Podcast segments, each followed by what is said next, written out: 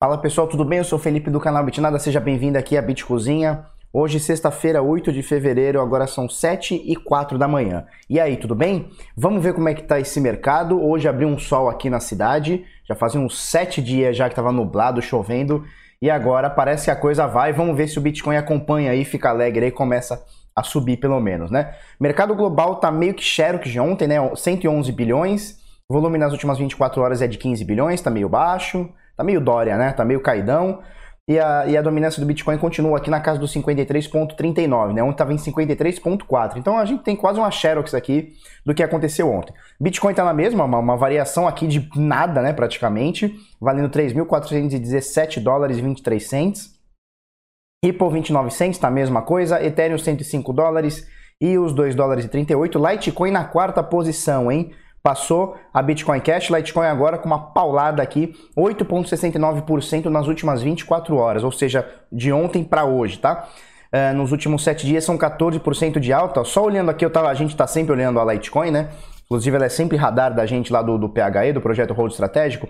E eu tava olhando agora há pouco, ela tava para quebrar essa resistência e pelo jeito quebrou, né? Vamos ver onde vai parar esse Litecoin. Uh, quem acompanha bastante o Bitnada dias atrás, eu falei para vocês, olho no Litecoin, certo? Bitcoin Cash perdeu uma posição aqui, agora está em sexto. O Tether em 7 valendo um dólar. Ó, oh, Tether valendo um dólar. Nossa!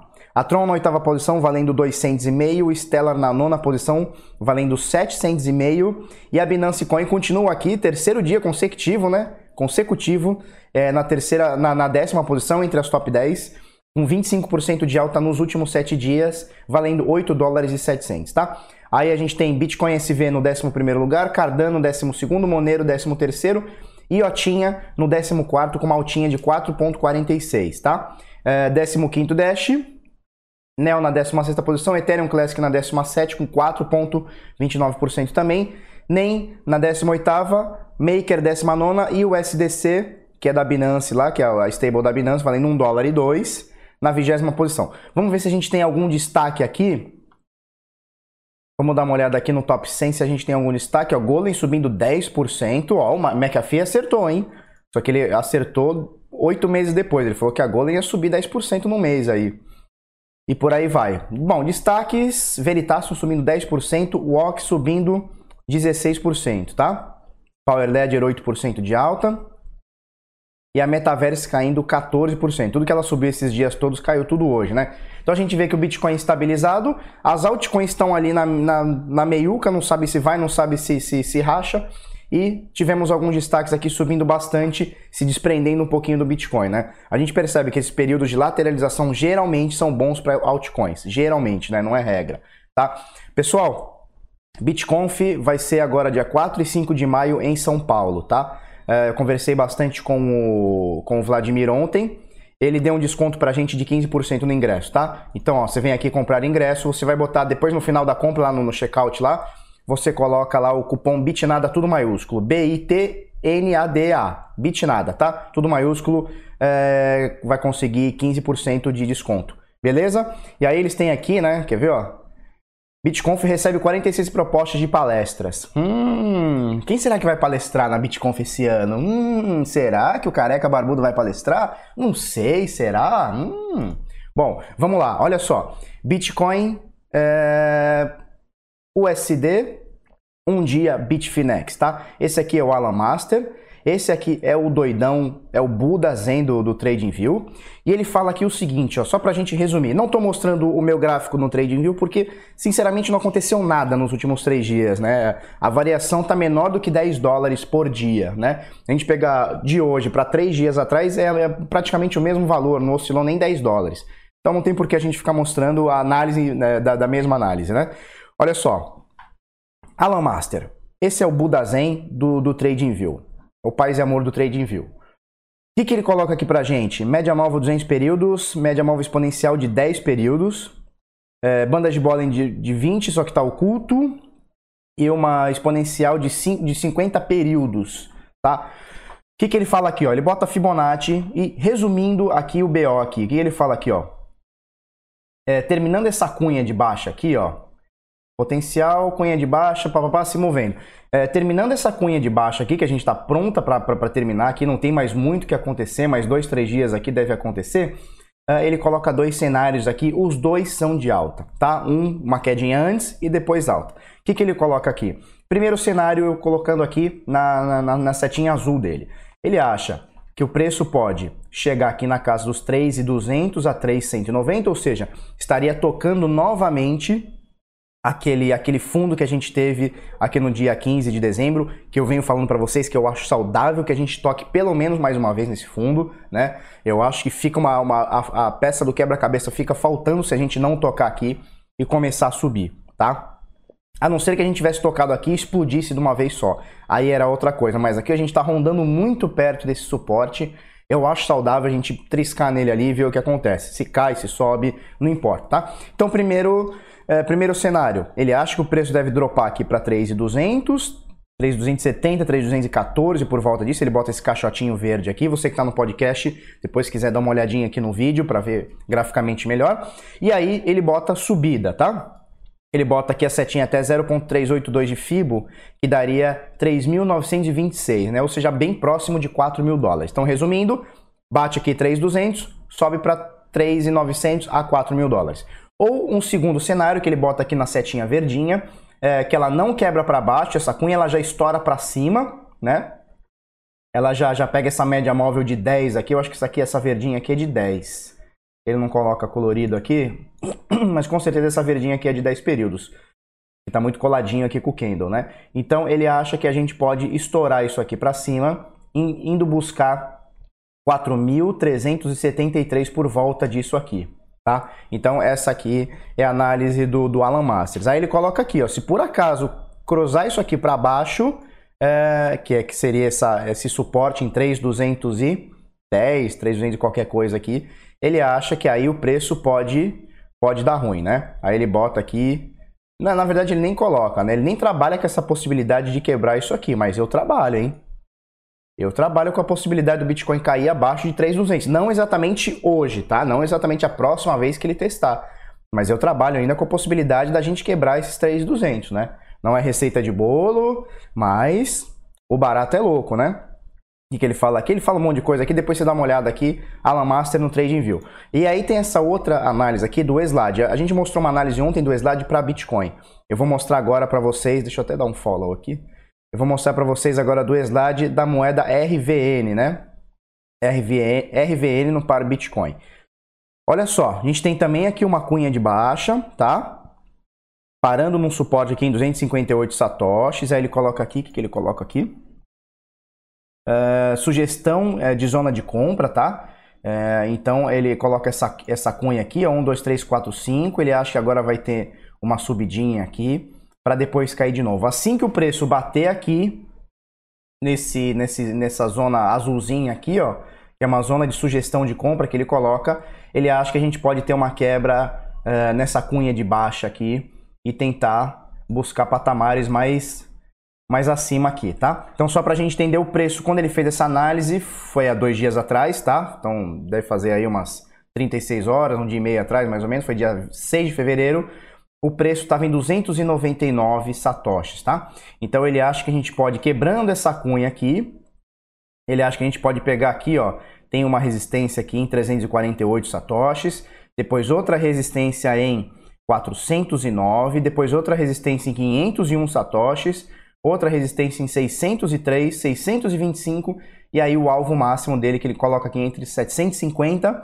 e 782 é, satoshis, tá? O que daria um, um total aqui de 171%, ele coloca aqui, tá? Se você entrar exatamente dos 289, que é o que ele coloca aqui, agora está 299, ou seja, subiu um pouquinho, subiu 10 satoshinho aqui. É, se você entrar aqui no 289, estaria dando 171% se essa análise chegar até o fim. Vamos dar um play, só para a gente ver o que, que oscilou no preço aqui. É, ele foi para cima, foi para baixo, mais ou menos na mesma aqui do que estava, tá? E ele acha que agora a gente deve quebrar essa cunha aqui e pegar é, valores mais acima. Felipe, é para a gente entrar nessa, nessa análise, olha, cada um é responsável é, pelos seus atos e principalmente pelo seu dinheiro, né? Eu não vou entrar nessa análise, eu estou apenas mostrando para vocês. Mas não tem nenhum erro você acreditar no que o doidão tá falando aqui e entrar. O que não pode acontecer, e aí eu vou puxar a orelha, né, que muita gente acaba fazendo, é o seguinte. É, uma, não tem nenhum problema você entrar, não tem nenhum problema você seguir uma recomendação de um cara na internet, não tem nenhum, nenhum problema. O problema é o seguinte: quer fazer, faça consciente. Você coloca um stop e você entra com capital pouquinho, tá? Então, por exemplo, você não vai pegar, você tem um Bitcoin, você não vai pegar um Bitcoin e entrar na RVN e esperar acontecer. Porque se der uma bosta aqui, é, você não tem mais um Bitcoin, você tem meio, né? Que o negócio começa a cair, você não põe stop, quando vai ver você perdeu metade do patrimônio. Então não tem problema nenhum você tentar entrar numa análise dessa. Só que tem que fazer consciente. Primeiro, você tem que saber que você é responsável pelos seus atos. Não adianta depois que você entrar e der ruim, você vir chorar pro cara, ou para mim, ou para quem quiser na internet. Segundo, coloca um stopzinho, tá? Se ele está colocando aqui como uma, um, um suporte ó, em 266, você bota um pouquinho mais abaixo, na casa 250, certo? Trabalha com stop e vai buscar seus alvos, certo? Bateu uma resistência, pumba, você sai com um pouquinho e vai deixando e vai diluindo o seu, o seu risco, tá certo? E você não dá all-in de jeito nenhum. Você não tem 200 reais, você não põe os 200. Você tem 200 reais, no máximo você põe 20, você põe 10, né? Seria 5%, 10%. Isso aí chama-se controle de risco e é o essencial para o cara ficar bom no trade ou o cara só toma pau, certo? Então, de jeito nenhum você entra nisso aqui de cabeça com o seu capital todo. Falou? Olha só, vamos falar de notícias aqui. Essa notícia é melhor que ETF e é melhor que Bucket. Eu vou explicar para vocês por quê. A Argentina dá volta por cima e passa a aceitar Bitcoin no metrô. Falou? São 37 cidades, inclusive Buenos Aires, querida, lá na, na, na nossa Argentina lindíssima, que começam a aceitar é, carregar o cartão Vale Aqui a gente chama de Vale Transporte, né? O cartão transporte, sei lá como é que chama aqui nessa desgraça aqui e eles vão conseguir carregar lá com Bitcoin também, tá? Você carrega lá com dinheiro, com cartão, sei lá com o que, que você carrega lá, vai conseguir também é, com Bitcoin. Graças à parceria entre a Autoviaje, que é a empresa de cartões de viagem, né, que deve ser o cartão transporte, e a Bitex, que é uma fintech é, que agora vai abastecer os cartões de metrô e ônibus da Argentina. Então não é só metrô, hein? É metrô e ônibus na Argentina com Bitcoin. E por que, que eu acho que isso aqui é, vale mais do que bucket, vale mais do que ETF, vale mais do que esse monte de CBOS, esse monte de enchição de saco? Porque isso aqui é, é um negócio que vai diretamente na vida das pessoas, certo? Se você morasse, eu, eu, eu sei que tem gente que assiste aqui que mora na Argentina, Buenos Aires e tal. Se você mora é, na Argentina e hoje você tem Bitcoin, você consegue andar de metrô, de ônibus, de trem, sei lá o que, que quais são os, as paradas lá da, da, Argentina lá, você conseguiria usar hoje com Bitcoin, tá? Então isso é usabilidade no level máximo, né? É a pessoa comum, não é só aquele cara que compra milhões e transfere milhões para fora do país. Isso aqui é usabilidade.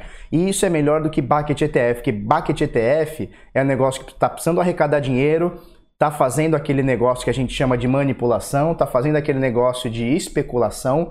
E isso aqui não tem especulação nenhuma. Ninguém ficou anos e anos, meses e meses aqui falando, não, vai ter, vai ter Bitcoin na, no metrô da Argentina. Não, simplesmente os caras foram lá e falaram assim, ó, agora você paga com pesos argentinos e paga com Bitcoin. E agora pague com Bitcoin.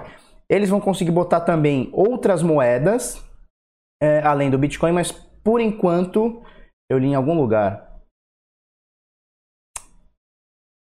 É. Eu li em algum lugar e já nem sei mais onde eu li. Na verdade, eu acho que eu estou confundindo com a outra notícia que é da, da, da, Coinbase. Na verdade, não vai pagar com outra moeda, não. É Bitcoin mesmo e acabou. Isso é finito, tá? Então, o pessoal da Argentina, a gente tira o chapéu para os caras. Pessoal da Venezuela, pessoal da Argentina, estão usando o negócio, estão começando a usar o negócio no dia a dia. A gente aqui no Brasil é o anãozinho diplomático Uh, e a Argentina vai dando aula não só pra gente, mas pro mundo inteiro, tá? Isso aqui é um, é um precedente muito cabuloso, muito cabuloso, cabulosíssimo, e quem sabe é, transportes públicos do mundo começam a olhar isso aqui com outros olhos e falar, pô, isso aqui é legal, hein? A gente tá dando mais uma opção pra pessoa, tá? Então, muito legal essa notícia, cara, para mim é a melhor notícia do ano, também, a gente tá no dia 8 de fevereiro, mas é a melhor notícia do ano, disparada, disparada, disparada no mundo todo, tá? Agora sim, sobre Bitcoin e altcoins. Carteira sem custódia da Coinbase agora com suporte a Bitcoin. Eles têm uma carteira que é sem custódia. É, é, é, o termo sem custódia é estranho, né? É uma carteira que não é da exchange, tá? Que não faz parte da exchange. Ela não retém seus fundos. É uma carteira como, sei lá, aquela que você deixa no seu, no seu celular, tá?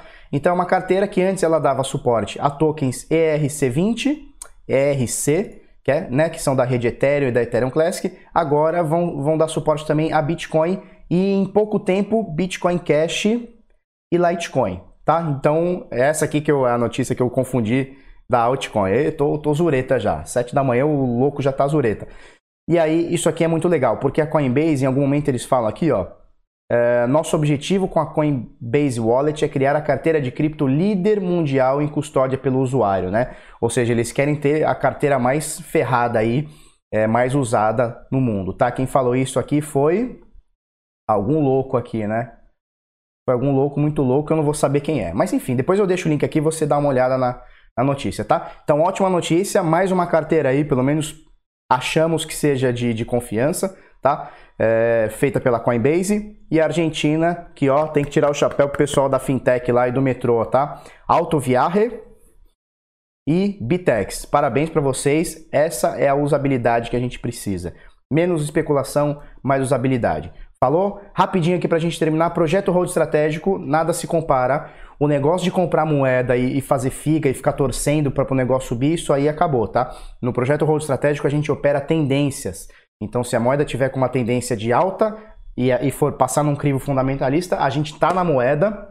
Se a moeda não tiver uma tendência de alta, a gente sai da moeda. Não tem por que a gente ficar rodando coisa que está caindo, tá? Então a gente usa análise técnica, né, o grafismo, para poder é, manter o nosso hold, tá? Então a gente chama de hold 2.0. Em dezembro e janeiro, a gente entrou em pouquíssimas operações, essas aqui em preto eu estou escondendo, tá? Para o pessoal não saber quais são as moedas, mas a gente fez é, um capital total de 9,41% na carteira toda, tá? Então, a grosso modo, se a gente tinha um Bitcoin, se você tinha um Bitcoin fazendo com a gente, desde o começo de dezembro, você fechou é, em janeiro com 1,1 Bitcoin, tá? Então a gente rendeu quase 10% na carteira em dois meses, tá? Uma média aí de 5%, em contrapartida o Bitcoin caiu 15% nesse período, tá? Então o Bitcoin caindo e a gente aumentando o número de moedas, esse é o foco do projeto Hold Estratégico. Falou? bitnada.com.br barra Hold, nada se compara, é o Hold 2.0, não tem nada parecido aí no mundo. Beleza? Uh, tela de encerramento. Se você gostou desse vídeo, curte, comenta, compartilha com os amiguinhos. Se inscreve no canal, coisa no sininho. E é isso aí, vamos pra cima. Até amanhã. Muito obrigado. E parabéns, hermanos.